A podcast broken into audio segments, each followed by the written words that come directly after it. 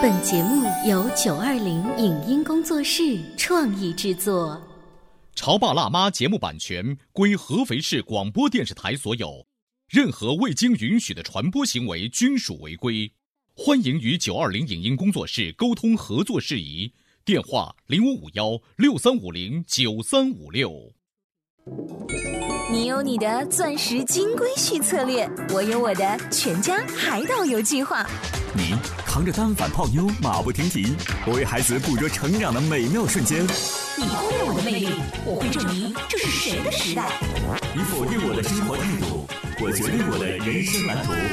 帅哥俊男靠边站，有了宝宝的潮爸魅力更爆发。窈窕美女靠边站，有了宝宝的辣妈魅力更火辣。我是辣妈，不是老干妈，我为自己代言。我是潮爸，不是太阳能浴霸，我为自己代言。潮爸辣妈。本节目嘉宾观点不代表本台立场，特此声明。都说带孩子旅行很累，当不少人还在犹豫到底孩子多大适合带去旅游时，有那么一群年轻家长早已背着奶娃出发了。为什么说长距离的旅行可以缓解孩子的分离焦虑？做客节目的小嘉宾为何对苍蝇乱飞的长滩岛偏爱有加？孩子在旅行途中有个同龄的玩伴到底多重要？哪些国家和地区适合带孩子一起出游？欢迎收听八零后时尚育儿广播脱口秀《潮爸辣妈》。本期话题：带孩子旅行，开阔的不只是眼界。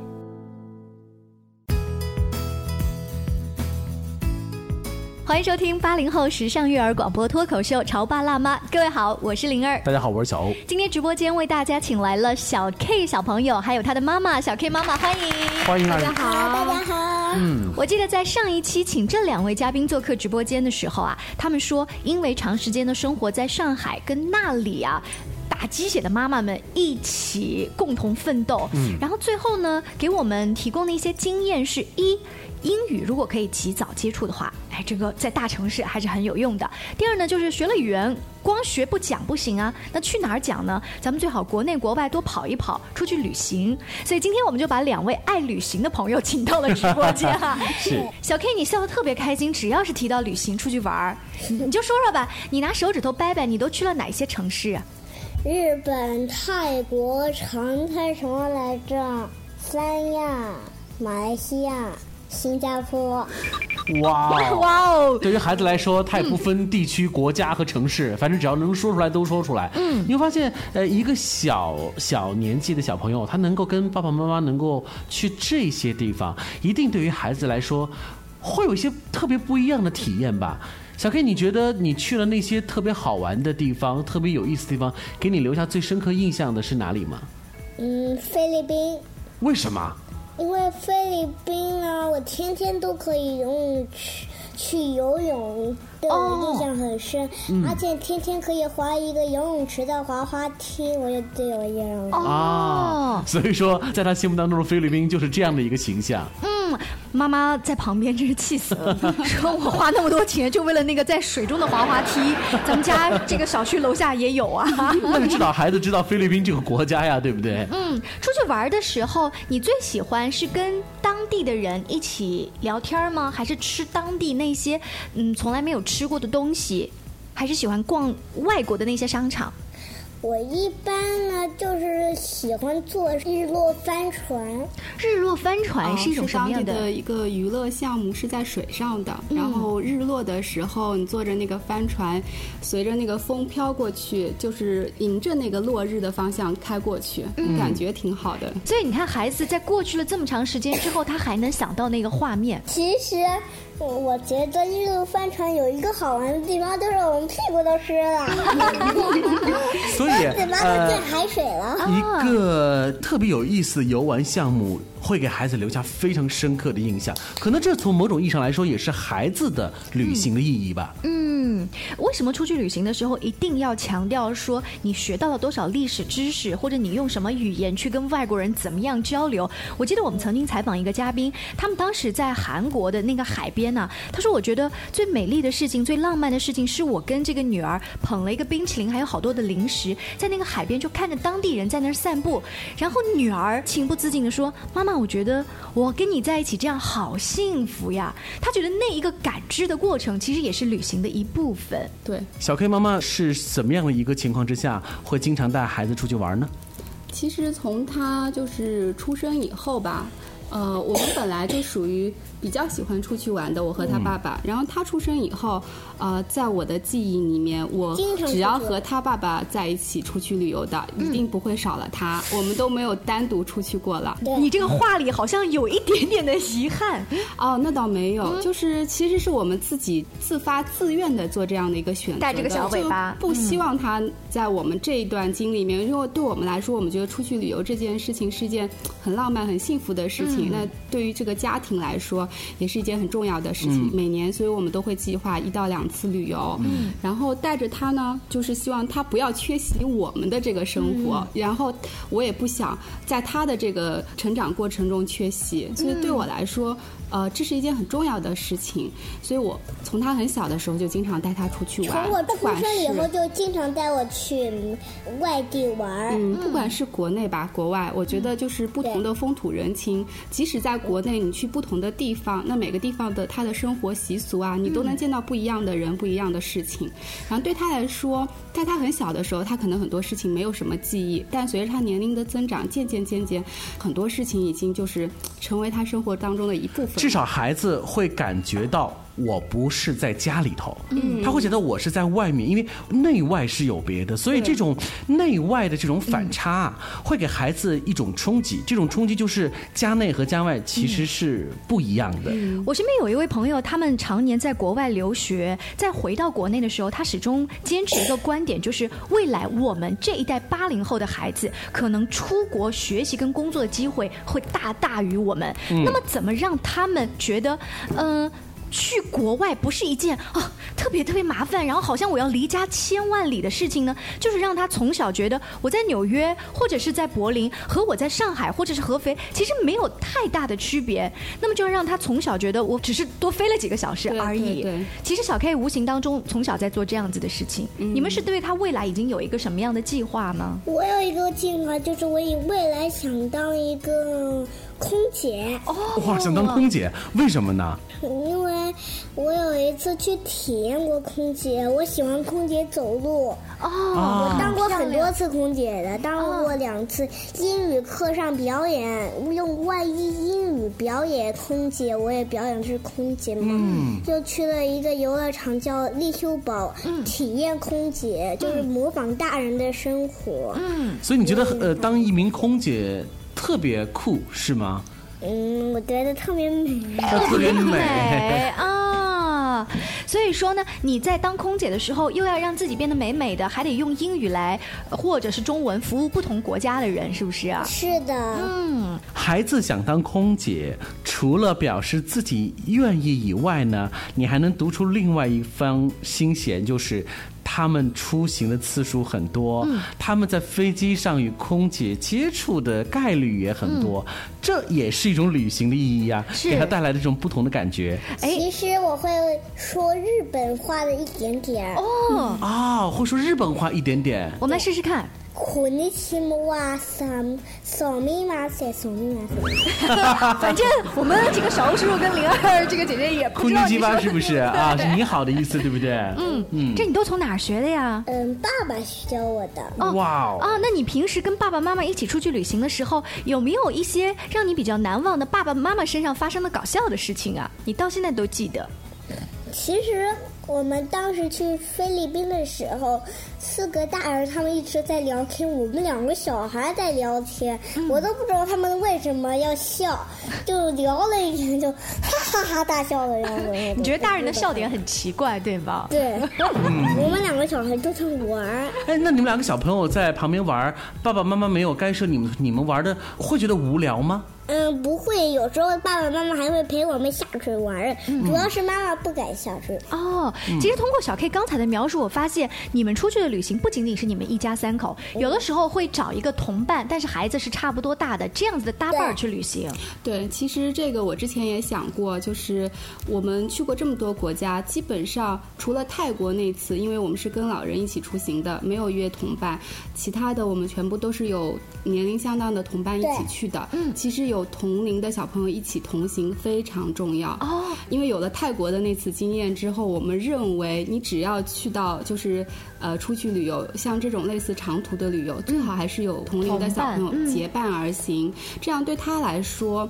他的这个旅游的这个兴趣会大大提高。其次呢，我们自己家长也会方便很多，就是因为小朋友呃他们可以一起玩，他们有共同的兴趣爱好，并且能玩到一起。你们是四个家长可以搭伴儿打牌吧？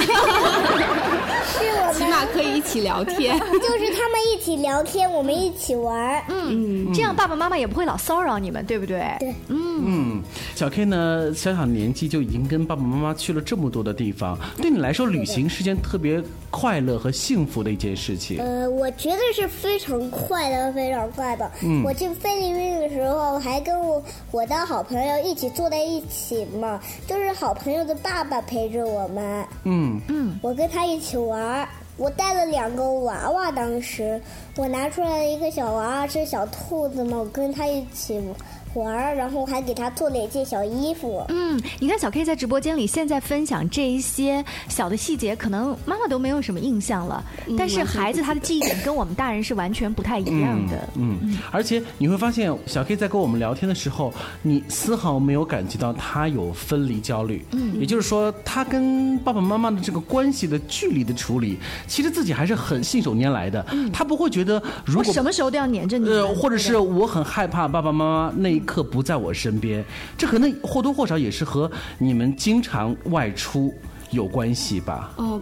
不能确定是不是，但是他这方面确实做得很好。就是你刚刚提到的分离焦虑，我记得在他没有上幼儿园之前去，就是第一次上幼儿园的这个过程，很多家长都说会有分离焦虑这个问题，但是我完全没有遇到过。就他这每一个成长的过程里面，有一些我觉得可能会出现问题的这种至关结果重要的点都没有出现。哇，你好幸运啊！结果真正分离焦虑的是妈妈自对己。我们换了一个老师。哦，嗯，他对他的适应性，在我和他爸爸看来，都觉得是很强的一个小朋友，而且他很容易与人就是。让我们说就是打成成一一片对对，这个真的是都让我和他爸爸很很佩服。就是我和他爸爸属于性格相对比较内向、内敛的人，我们也比较慢热，但是他不管在什么地方遇到什么样的小朋友，他都能很快完成一片。哎，这种一点很让我这种特质啊，被老人家说成另外一种说法，叫做望人熟。但是呢，呃，老一辈的观点呢，可能会觉得望人熟呢，看上去很开朗，似乎他们有会觉得有些隐忧，嗯就这个孩子可能太大大咧咧了，哦就没有心计，没有心眼儿。妈妈会有这样的担心吗？你会有这样担忧吗？呃，原本是这样觉得，但是最近他不是刚刚经历了大班毕业吗？我本来觉得他是一个神经很大条的小孩，然后应该对这种毕业这种事情，尤其他现在这个年龄段，我觉得应该是完全不会出现这种情况的。但是我分享过朋友圈的一个照片，就是他在听到了那个毕业歌的这个过程中就潸然泪下。好，那么到底小 K 是遇到了什么情况之下会潸然泪下，让妈妈觉得特别的有感触有感呢触呢？我们稍微休息一下，广告之后接着聊。您正在收听到的是故事广播《潮爸辣妈》。《潮爸辣妈》播出时间：FM 九八点八，合肥故事广播，周一至周五每天十四点首播，二十一点重播。网络收听，请下载荔枝 FM、蜻蜓 FM、阿基米德、喜马拉雅、中国广播以及苹果 Podcasts，搜索“潮爸辣妈”订阅收听。微信公众号请搜索“潮爸辣妈俱乐部”，参与节目互动哦。潮爸到，辣妈到，准爸到，育儿专家请。中国内地首档八零后时尚育儿广播脱口秀，陪你一起吐槽养育熊孩子的酸甜苦辣，陪你一起追忆自己曾经的小世界。潮爸辣妈。本节目嘉宾观点不代表本台立场，特此声明。都说带孩子旅行很累，当不少人还在犹豫到底孩子多大适合带去旅游时，有那么一群年轻家长早已背着奶娃出发了。为什么说长距离的旅行可以缓解孩子的分离焦虑？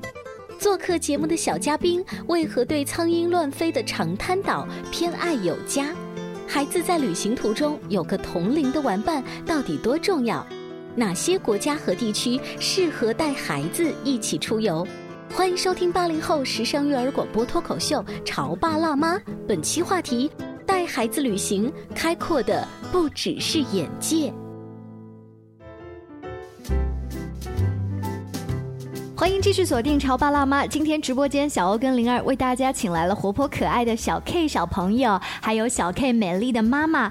在上半段结束的时候呢，妈妈本来是担心他这种活泼的性格啊，就是见人自来熟，会让他大大咧咧的，好像是没心没肺。但没有想到，在大班毕业典礼的时候，他听到那个音乐，听到可能园长、妈妈、老师讲话的时候，他是很有感触。包括刚才小 K 自己接了一句。我哭了，是吗？小 K 跟我们说说，当时老师说了什么让你感动？你为什么要哭呢？嗯，不是老师说了什么，是我唱毕业歌的时候，突然一下就哭了。就是那个感觉，你你能够感受到，你跟你的好朋友和老师马上要分别了，你心里是很难受的。是的，也有很多小朋友哭了。嗯，我是第一个哭的，其他班级根本就没有哭，从头到尾都在笑。那你觉得哭它是一件好事，还是一件很丢脸的事？在那个时候，你为什么会觉得其他班都没有哭，就我们班哭了？其实我觉得其他班有一点就是不好，就是一直在笑，一直在笑，就是影响了大家。哦，你觉得在那个氛围笑的话，就显得跟那个氛围格格不入，是吗？对。主要是他们笑得很大声，我们哭就哭一点点声。哦，也很没有礼貌的样子。所以刚才小 K 的那一番呃讲话，包括他当时的落泪，是让你觉得其实这个孩子感情是很细腻的。对我当时其实蛮惊讶的，因为我一直认为他很大条，所以他当时他哭的时候，我我都不知道。然后有他们班我们幼儿园其他小朋友家长告诉我说：“哎，你们家小 K 哭了，哭了。”然后我就说：“啊，怎么可能啊？”我说：“是不是跟哪个小朋友吵架了呀？” 真正大条的是你，我完全不敢相信啊！因为我理解当中，他应该没办法理解这个毕业毕业的这个概念，这个离别的这个概念。不过那首歌里面确实有很多的歌词是。呃，关于离别的，然后可能又放了他们呃幼儿园做的那个 PPT，是从他们小班开始一路走来，成长到大班，这个所有的这个每一次聚会的这种合影啊，还有他每个生活细节里面的做了很用心的这些照片。我猜他是在这个过程中看到了这个照片，然后听到了这个音乐，然后这个歌词当时的这个触动，所以说明呃内心深处还是住着一个就是小女生、小女生的小公主的感觉还是在。的，我们今天小 K 跟妈妈一起来到直播间呢，其实想聊他们这种开朗的性格，除了遗传之外，我想呢，带孩子经常走出去旅行、见世面，肯定是有助于他的这一种性格的养成。如果现在广播前的朋友问你说，那小 K 妈妈，你们现在都去了那么多地方了，给我们也建议建议吧，我们的孩子也想跟着你们一起出去玩哈，有一些什么样的地方是适合带孩子立马出去，或者说你们一家三口跟朋友出去的话，有些什么注意事项呢？注意事项的话，我觉得最最最重要的就是，如果你带的小朋友年龄相对比较小，你一定要把该准备的准备齐。那这里面最重要的一个必备的东西是你的药包、药箱。哦，小 K 在国外有有不舒服过吗？有，他小的时候去马来西亚的沙巴以及去新加坡的时候都有遇到过发高烧，可能是水土不服造成的。对，应该是水土不服。然后当时在沙巴的时候，因为药品没有备齐，我和他爸爸就是连夜跑到当地的一个很大的 shopping mall 去找退烧药。嗯，然后这个事情对我们后来是一个教训，也是个启发。我们倒不是说那个地方它配备不齐全，不是，就是你会发现，如果你自己没有准备自己应该准备东西的话，会特别的麻烦。对，尤其在国外吧，你的语言交流上，即使你的简单交流没有问题，但是像。药品之类，不是就生病这种专业的哈很难沟通，所以就是最好是自己备齐，而且很多时候国外他们的用药用量和我们是有区别的，你最好是备好你平常用的最管用的那些哦药品，那这个很重要。关于孩子生病这件事情，家里的老人没有说过这么小就把他们带出去，而且还生病了，下次不要去了。所以这个也就是另外要分享的一件事情，就是我觉得他出去生病这件事情。对我来说，我们也很揪心。但是随着年龄的增长，你会发现在这个过程中，他的免疫力和他的这个抗就是折腾的能力在渐渐增强，增强到现在。其实我们这次去菲律宾长滩，嗯，那个地方基础建设很差的，所以卫生条件可想而知哈。然后跟他一起去的那个小朋友，嗯。平常在国内从来没有生过病，据他妈妈说，从来没有去过医院这件事情，应该是体质还不错的样子。应该是肯定是很好的，但是去了那边，可是就生病了，去了菲律宾的第二天，他就肚子痛。嗯，他就发烧了。然后我们其实身体在国内的时候也没有他们那么强，就是说没有去过医院这种情况不可能。但是我们在菲律宾的这个六天的这个时间里面，真的一点都没有生病，并且吃得好、睡得好，完全没有受到这个影响。所以我和他爸爸就交流沟通之后，曾经的屡次感冒和发烧就觉得可能在这个前面的这个过程中，他的抵抗力啊、适应能力都增强了，一直到现在，他就变成了一个就是非常经得起考验的这样一个小朋友，他的身体啊各方面就渐渐就好了。所以我觉得对于老人来说，我觉得小朋友总有一天要走出去的，对不对？你总归有一天会面临水土不服的情况，不管你生长到什么年龄段，你肯定要经过这一关的。所以我觉得在他小的时候经过这一关，和他到了很大的年龄再手足无措，还不如我们爸爸妈妈能在他身边保护他的时候比较好。对重要的呢，就是一家老小出去玩，其实并不需要把那么多的精致的习惯和享受放在特别突出的位置，糙一些，对啊，是大条一些，其实很好的。嗯，刚才小欧用了一个词叫“糙一些”，看来小 K 去的地方，刚才不是提有的地方还有很多的苍蝇在啊飞来飞去吗？我之前就有一个经验，是我带我的孩子出去旅行的时候，你知道，像广州的长隆都是设备非常好的星级酒店，当我的孩子出去旅行已经适应这种哇，酒店就该是这个样子所以他就会觉得全天下所有的景点都是那样。有一天他去了一个一般的，他就会说：“妈妈，这个酒店好差呀！”嗯我那一刻就会觉得不行，我不能让他觉得全天下的酒店都是五星级的大酒店，嗯我就会刻意选不一样的房型、酒店的风格带他去体验。对。其实他小的时候，我们去的基本上都是五星级酒店，所以他那个时候我印象很深，就是去到什么餐厅里面人多一点，然后稍微的就是油腻了一些，嗯他都不愿意进去。嗯，然后但是呢，随着他年龄的增长，我可能带他去的地方见过的东西更多了一些之后，他这个适应能力、耐受力就提高了。小 K 是吗？小公主是不太喜欢那些脏兮兮的地方。那你们有没有跟爸爸妈妈去玩过？去过有个特别特别脏的一个地方是什么地方？想想看，你宁愿饿着肚子也不吃那里的东西。是哪里啊？嗯，基本上好像没有。呃，基本上好其实像没有这次去长滩这个地方，菲律宾这个地方，就是让我，我和他爸爸都觉得有点大开眼界，看 见真的很多的苍蝇。但是刚才呃，小 K 却并没有把这个特别当做是一回事儿因为。他也吃了，又是你会发现，就是在他又饿又累的情况下，都能吃得下去。这不就是旅行的一部分，也是生活的一部分嘛？是不是？听小 K 妈妈刚才推荐的几个地方呢，大多是东南亚的海岛游。你们是以这种舒适型、孩子亲水性选择为主。对，因为呃，我之前也和就差不多大的小朋友家长聊过嘛，就是像他这个学龄前的小朋友吧，尽量是就是沙滩、海水、这种地方会相对呃比较容易玩，难度系数小一点，然后你可能。对于小朋友来说，挑战性也小一点，家长也是一样的。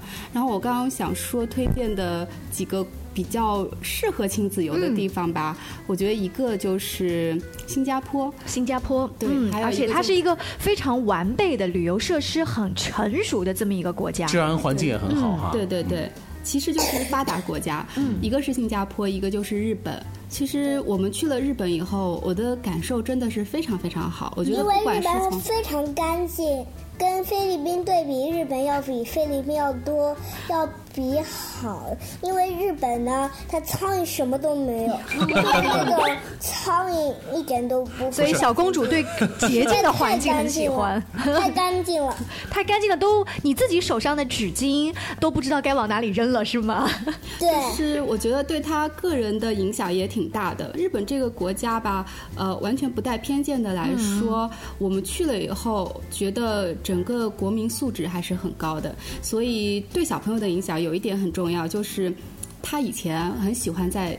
公开场合，嗯，说话声音很大声，这个其实我们大家国内的小朋友大家都知道的，就是不管在什么场合里，只要很兴奋，我就会大叫，我愿意大叫我就大叫，我愿意跑来跑去就跑来跑去。对，可我们在地铁里的时候，我们就是说话声音很小，突然一下我们发现很多人，哇，好安静，就在那里坐着。一点声音都没有。嗯，所以在公共场合讲话声音要注意压低的习惯，你已经带回国内了吗？他在回来国内之后，我就发现他的声音就是可控的，对，明显的音量变小了。然后我有觉得，就是这一点对他是一个很大的触动。就是他出去了之后，他发现在这节车厢里面，虽然有很多的人坐满了人，但是大家都不说话，就是没有什么声音，就是低声交流的情况都很少。那只有他们几个小朋友在里面跑来跑去啊，喊来喊去。然后我们很快就发现这样不太好，嗯，就会制止他。们制止他们，然后这点我当时的感触很好。然后回来之后，他有那个变化之后，我也觉得很值得。就是你带他去见到了不同的国家人，别人的这个好的这种习惯，我们值得去借鉴。所以这也是一种旅行的意义。就最好的言传身教啊，实际上就是让孩子自我去发现，他在那个环境当中自我去感知。那这样的话呢，他就会特别自觉的发现我应该怎么做。你刚才说这种旅行的意义啊，真的是。是现在八零后的家长，他会觉得哦，小 K 妈，你刚才说的那个都算是旅行意义的一部分，难道不是应该去什么博物馆吗？看到什么历史知识，然后有有助于自己的考试成绩的提高吗？就是我们行为习惯的一点点觉察，也会变成现在潮爸辣妈他们觉得有意义的一部分。